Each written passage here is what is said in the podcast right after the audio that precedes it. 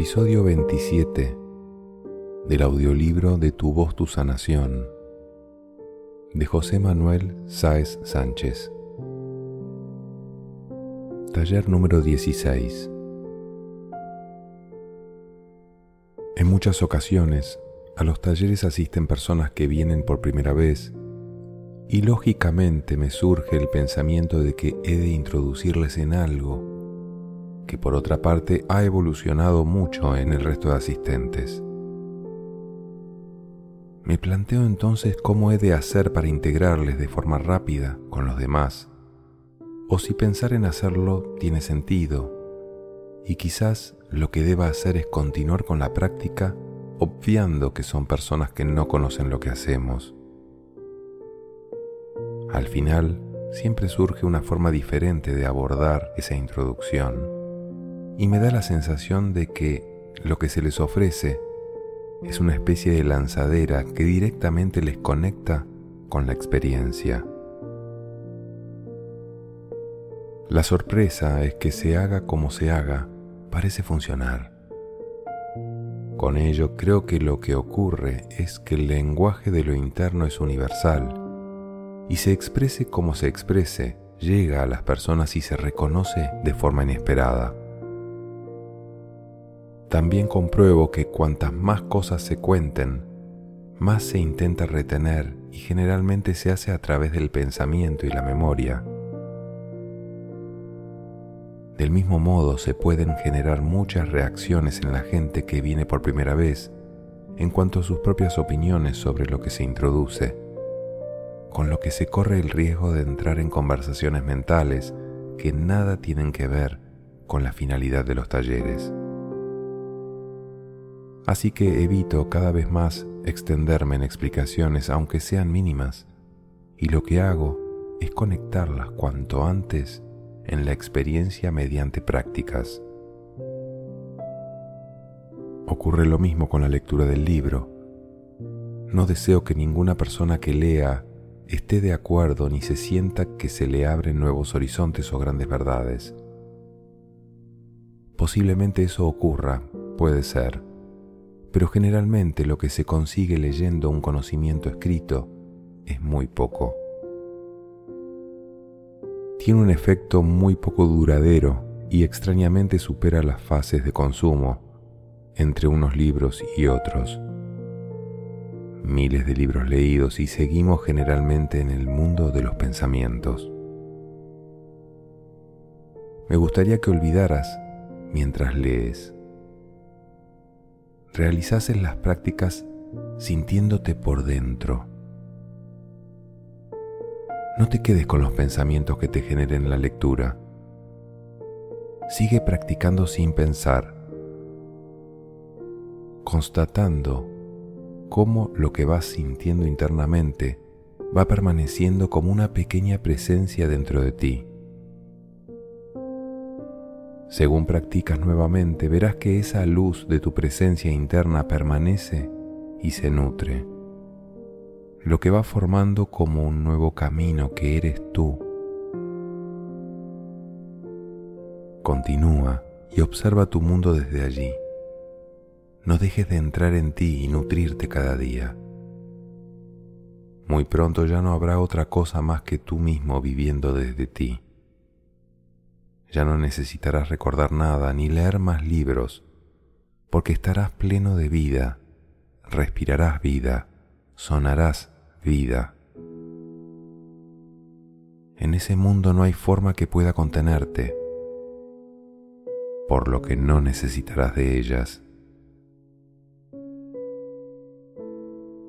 Retener lo que nos cuenten será para siempre un peso que no vamos a querer llevar cambiar vida por conocimiento que almacenar no nos parecerá un buen negocio y sonreiremos al que nos lo ofrezca. Hay toda una teoría, como puedes ver durante la lectura del libro detrás de la práctica. Pero la teoría en sí misma de poco sirve al que vuela. Las instrucciones nos sirven para comenzar pero una vez sabemos manejarnos, no las necesitaremos para nada. Mi deseo es contarlo todo, como dije. Cuando cuente todo lo que sé, me sentiré libre y podré olvidarlo todo.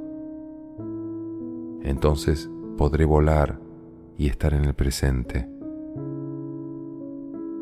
Deseo lo mismo para ti.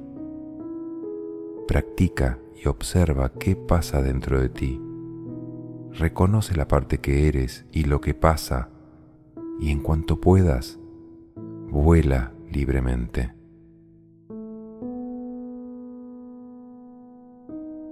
Práctica usando la voz para amarnos.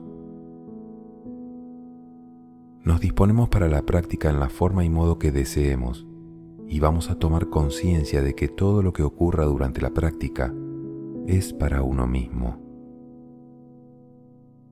Nuestro cuerpo, sentado o de pie, está dispuesto en el espacio para ti. Tu percepción de ti mismo no es para hacer nada, es solo para ti. Cuando estés en ello, decide que la respiración que notas también ocurre para ti. Siente que respiras para ti. Verás que esa respiración te llena de un calor especial y te va llenando de una sensación placentera. Respiro solo para mí.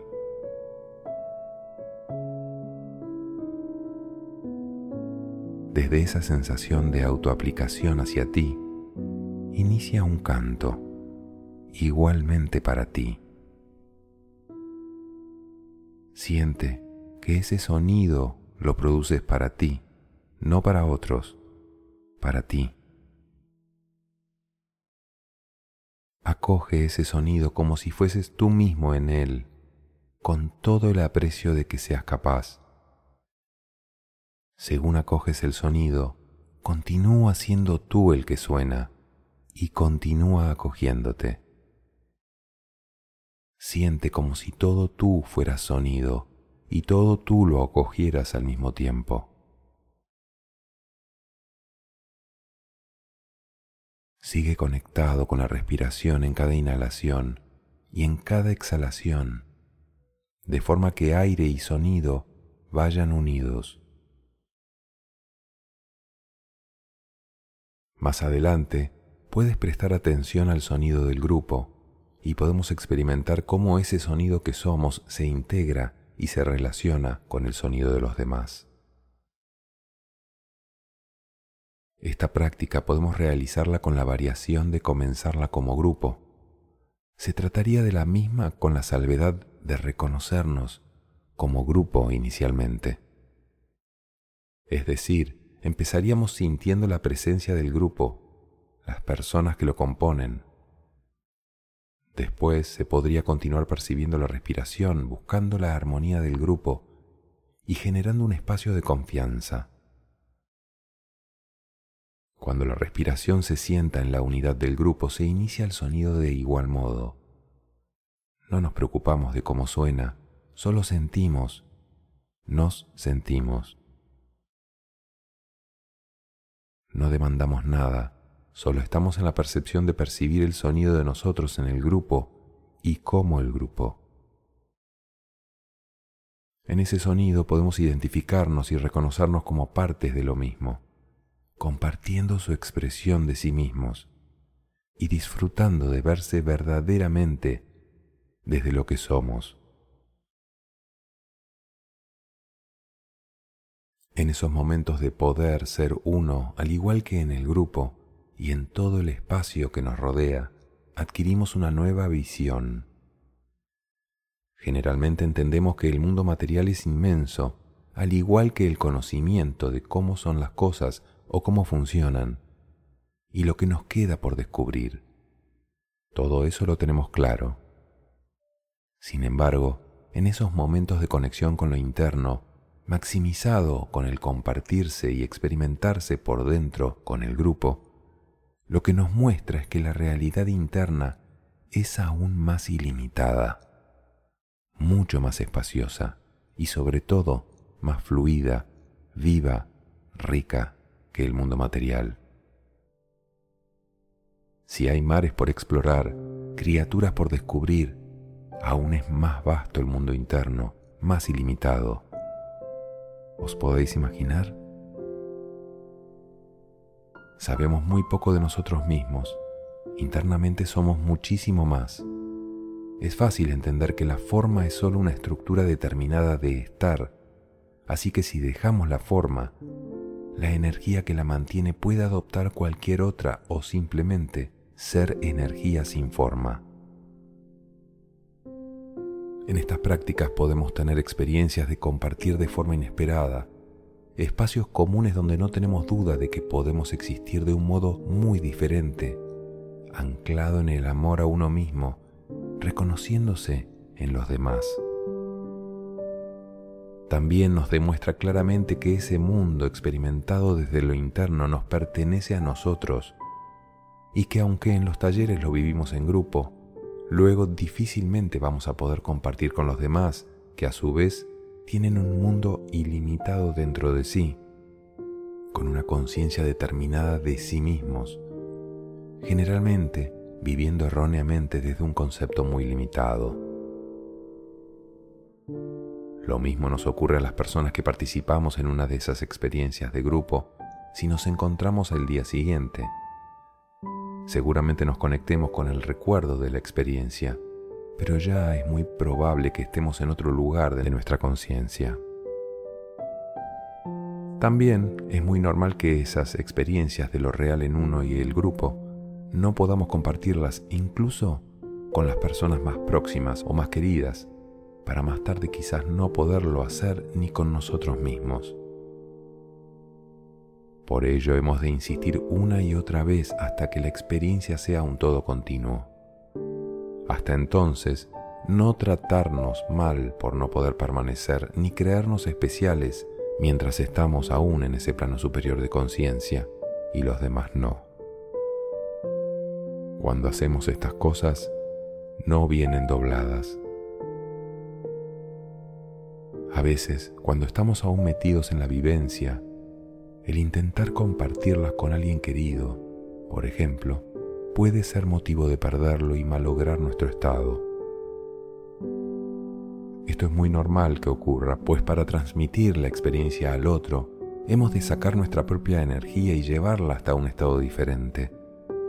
En ese proceso habrá resistencia y reacciones de la otra persona, y el desconectarnos será algo inevitable que surjan conflictos. Esto nos puede generar una gran frustración, pero implícitamente lo que ocurre es que no hemos respetado el estado del otro, que no ha vivido la experiencia. Salirnos de nuestra experiencia para compartirla no es la forma efectiva de compartir lo vivido, ni es necesario compartirla. Realmente es una vivencia que se ha producido en la alquimia interna y no es trasladable mediante lo externo a otra vivencia interna de otra persona. Esto es de suma importancia para poder mantener nuestro estado. Avance de conciencia sin compasión es imposible o no es verdadero avance. Cada experiencia se ha de compartir desde la dimensión a la que pertenece si queremos evitar interferencias mutuas. Entre tanto, ¿por qué juzgamos que nuestra vivencia, por muy especial que sea, es superior a la vivencia presente en la otra persona y consideramos que su estado es de menos luz por el hecho de no haber compartido la vivencia? Estas interferencias no podrán afectarnos siempre que tengamos una suficiente seguridad en habitar cada dimensión conscientemente. Nuestro ego puede infiltrarse y generarnos malestar si nos vemos cuestionados en el valor de las vivencias. Si esto nos ocurre, el tortazo está asegurado. Más nos valdría investigar en uno y averiguar por qué necesitamos que el otro valore nuestra vivencia. Un ejemplo de vivencia no asimilada y compartida de forma errónea podría ser una persona asiste a un taller y experimenta lo que hemos tratado en la práctica anterior y lo vive como una experiencia en la que siente la unidad en las voces del grupo. La vivencia le ha llevado a un estado de armonía con los seres humanos presentes que siente la vida de forma completamente diferente. En ese estado llega a su domicilio donde encuentra a su pareja, por ejemplo, e intenta expresarle lo que ha vivido. La pareja se encontraba leyendo un libro de filosofía oriental que trataba sobre las divinidades que le tienen absorbido en ese momento. Podéis imaginar que los estados de vivencia y conexión en los que tienen enfocada la atención son muy diferentes en uno y en otro. La persona del taller se afana en transmitir lo valioso que es su experiencia y su conexión actual, mientras que la otra persona estaba inmersa en las divinidades y quizás un tanto dormido. Si nos ubicamos en los dos personajes, seguramente identificaremos los estados emocionales y psicológicos de los dos. El segundo se sentirá invadido, como por una avalancha que le indica que lo que hace uno mismo carece de valor y ha de aceptar lo verdadero que se le muestra. Posiblemente adopte una actitud defensiva o incluso crítica del estado de la primera, pensando, por ejemplo, mañana se deprimirá, vaya subidón que trae. Esta resistencia a ser invadido y el aparente juicio es visto por la primera persona como que no se valora lo que se desea compartir. Entonces se genera una lucha donde el uno al otro intentan mostrar que una cosa es más valiosa que la otra.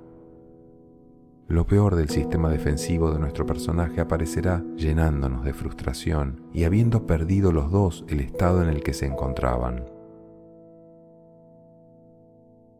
Lo terrible del caso es que la frustración dará argumentos a que la relación no funcione y habrá que romper una familia con hijos o sin ellos. Lo importante es que se me atienda y se me comprenda, se me valore. ¿No es el ser humano realmente ignorante? Una experiencia que nos conecta con la verdad interna, primero, no ha de tener ni necesita tener referentes ni apoyos externos, ni en las cosas ni en las otras personas. De hecho, intentar apoyarse en lo externo implicará perder el contacto con la experiencia sublime de lo interno. Segundo, hay que ser conscientes de que los demás no han accedido a esos espacios en el preciso momento en que nosotros lo estamos haciendo. Por ello, pretender que los demás lleguen a esos espacios donde poder compartir esa vivencia real, interna, es muy poco sensato y de algún modo una falta de respeto a la experiencia del otro en un momento dado. Es más, no implica en absoluto que no valore la experiencia del otro. Seguramente si hubiese experimentado la experiencia dándose las mismas circunstancias, se habría dado el caso contrario. La mejor forma de compartir lo valioso de nuestra vivencia interna es permanecer en ella de la forma más permanente posible y amplificarnos y expandirnos en ese nivel según su naturaleza. Confiar que estando y preservando en ese estado, propagará conciencia y energía que despierta ese nivel de comprensión en los demás y en uno mismo. Permanecer sin salir de esa vivencia es la forma más inteligente de elevar conciencia. Si salimos fuera la perdemos para los demás y para uno mismo. Desde el amor y la compasión, es sencillo compartirlo desde el amor a uno mismo, manteniendo la vivencia para luego amar al otro.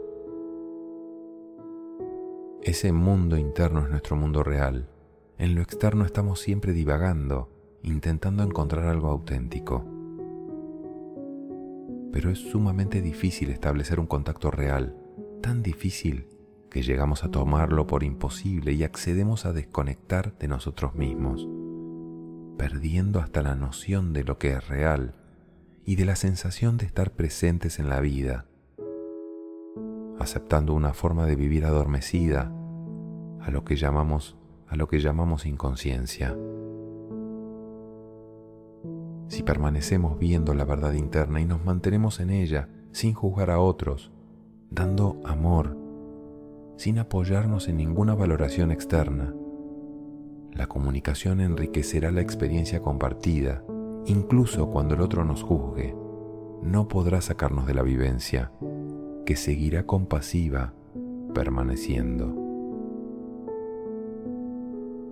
Las prácticas que hacemos están dirigidas a recuperar esa conexión con uno mismo, a través de ponerle voz a lo que somos internamente compartirlo en el grupo y lograr reconectarlo en cada ocasión hasta que se logre seguridad de ser y existir. Normalmente vivimos ocultándonos sin salir para nada, sin recordar que un día renunciamos a pretender vivir realmente y nos adaptamos a aceptar lo necesario para vivir. A veces la vida nos sorprende y nos conecta de forma intensa, sintiendo entonces que recuperamos y recordamos esa energía vital que nos hace recordar qué es estar vivos, como si de un milagro se tratara, cuando en realidad ese es el estado natural del ser humano despierto. El vivir dentro, de forma desconectada, es simplemente un hábito adquirido de autoalienación, forzado, generado desde nuestra infancia pero no es la única forma de experimentar la vida. Al darnos cuenta que eso es así gracias a las prácticas o a acontecimientos que nos reconectan con una forma diferente de sentirnos vivos, tenemos la oportunidad de iniciar y recuperar una forma de vivir más plena y auténtica con lo que somos.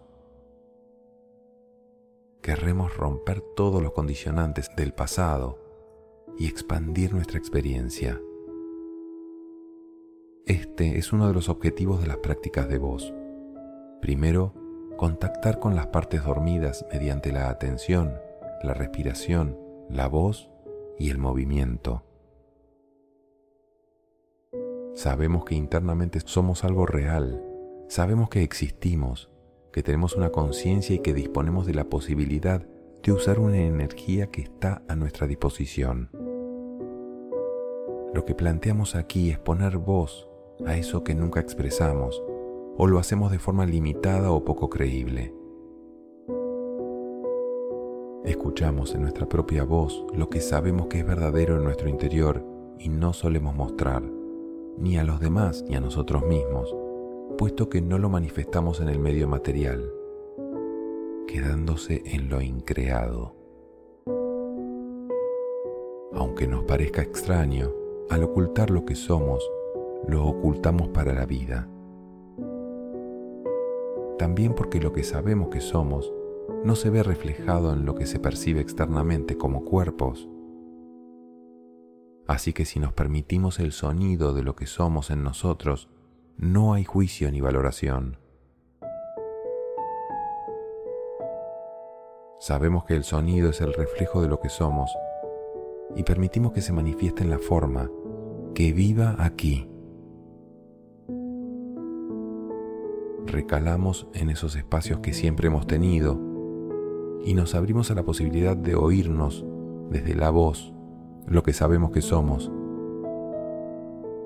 Disfrutamos del proceso circular como un automasaje.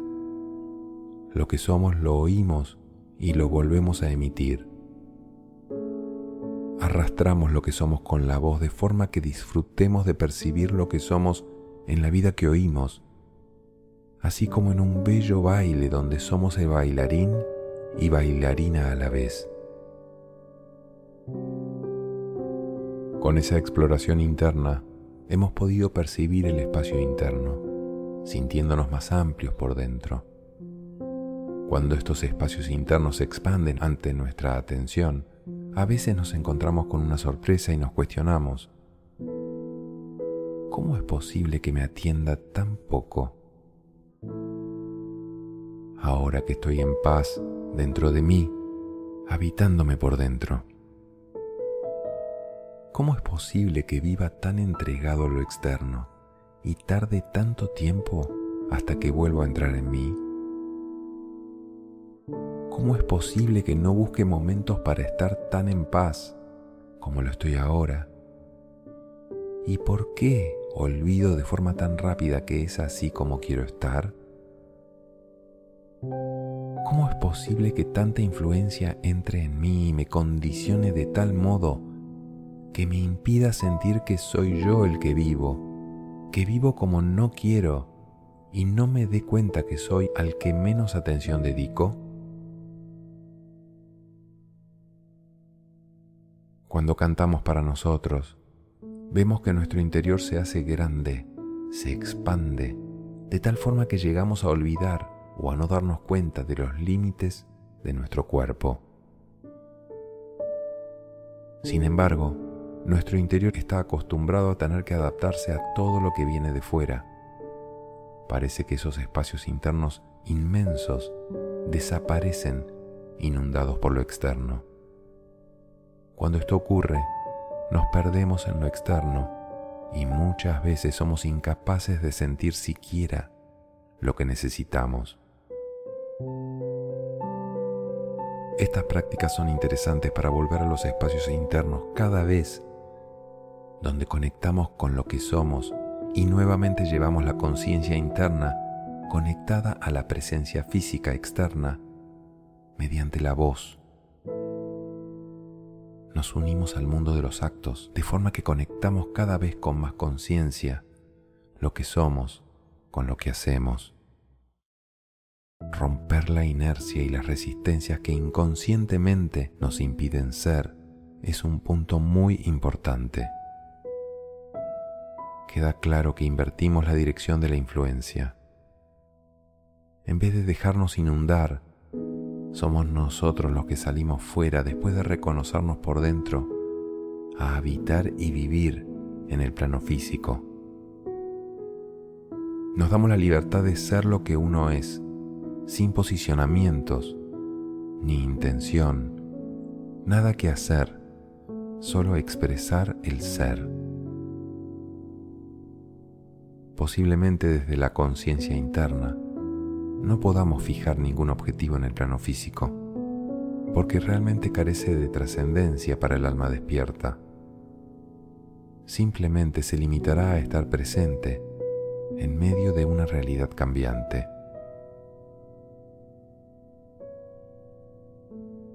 Práctica sin memoria ni conocimiento, soy todo.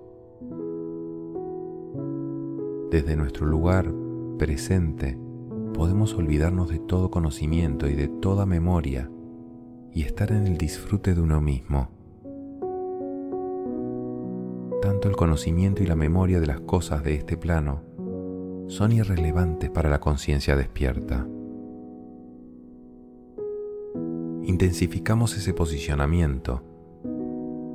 Esto lo hago porque soy yo. Lo hago porque existo. Para ser yo para aceptarme yo, para amar lo que soy yo. No he de hacer ni construir nada, ya que ya soy. Por eso emito mi sonido para sentirme, para manifestarme, para respirar, para emocionarme, para reconocerme conectamos con eso que somos y anhelamos. Usamos las manos, el movimiento, nos damos el masaje de sonido. Reconocemos el cuerpo y disfrutamos de su forma, de su movilidad, de bailar.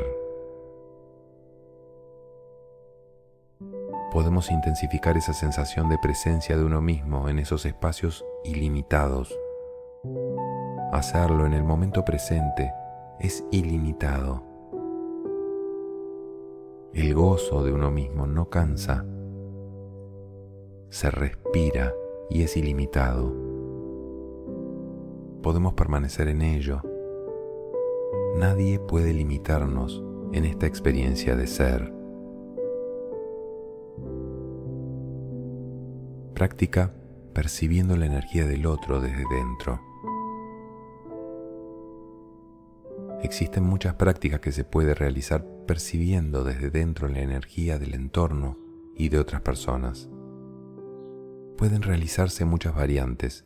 Por ejemplo, mientras el grupo está cantando ante una señal o un sonido, se puede iniciar una aproximación lenta hacia el centro, estando atentos a lo que percibimos desde dentro. Si prestamos atención, veremos el efecto interno que tiene la proximidad de la otra persona en lo que percibimos. Es algo que seguramente ya hemos experimentado, la potencia de esa percepción. El hacerlo unido al sonido de la voz intensifica considerablemente el efecto. Otra variante es ponerse por parejas y realizar el acercamiento de igual forma. Podemos alternar con otras personas y observar las diferentes energías. Esto último resulta muy interesante y se aprende mucho. Se puede formar un círculo y que una persona pase dentro y vaya acercándose a cada componente, percibiendo con atención la energía. También las personas del círculo pueden notar cómo modula la energía la persona que recorre el grupo según pasa de uno a otro. La percepción de la energía desde dentro, del exterior, y la intensificación de su cualidad es un campo de estudio muy interesante y muy ventajoso. Podemos pensar que es sumamente difícil leer la energía o comprender a través de ella a una persona. Quizás sería verdaderamente difícil si no fuera porque contamos con un instrumento perceptor muy cualificado para hacerlo, que es nuestra propia alma, nuestra realidad interna. Realmente lo que necesita practicarse es nuestra capacidad de darnos cuenta e identificar lo que nuestro interior nos transmite, aprender su lenguaje y su lectura. Podemos realizar muchas variantes de estas prácticas y dejarnos llevar por la imaginación porque pueden ocurrirse innumerables juegos para desarrollar nuestra capacidad de percibir e interpretar la energía. Cuando avanzamos en esta capacidad, se nos abren infinidad de posibilidades y nuestra vida cambiará por completo. Hay también que tener en cuenta que queramos ver más allá de lo aparente, porque a veces podemos percibir cosas que no podremos compartir o ni siquiera tenerlas en cuenta para poder convivir. Tenemos que estar seguros de aumentar la tolerancia, el no juicio y la compasión, pues recibiremos mucha información que en algún sentido nos obligará a evolucionar en algunos aspectos que no esperábamos.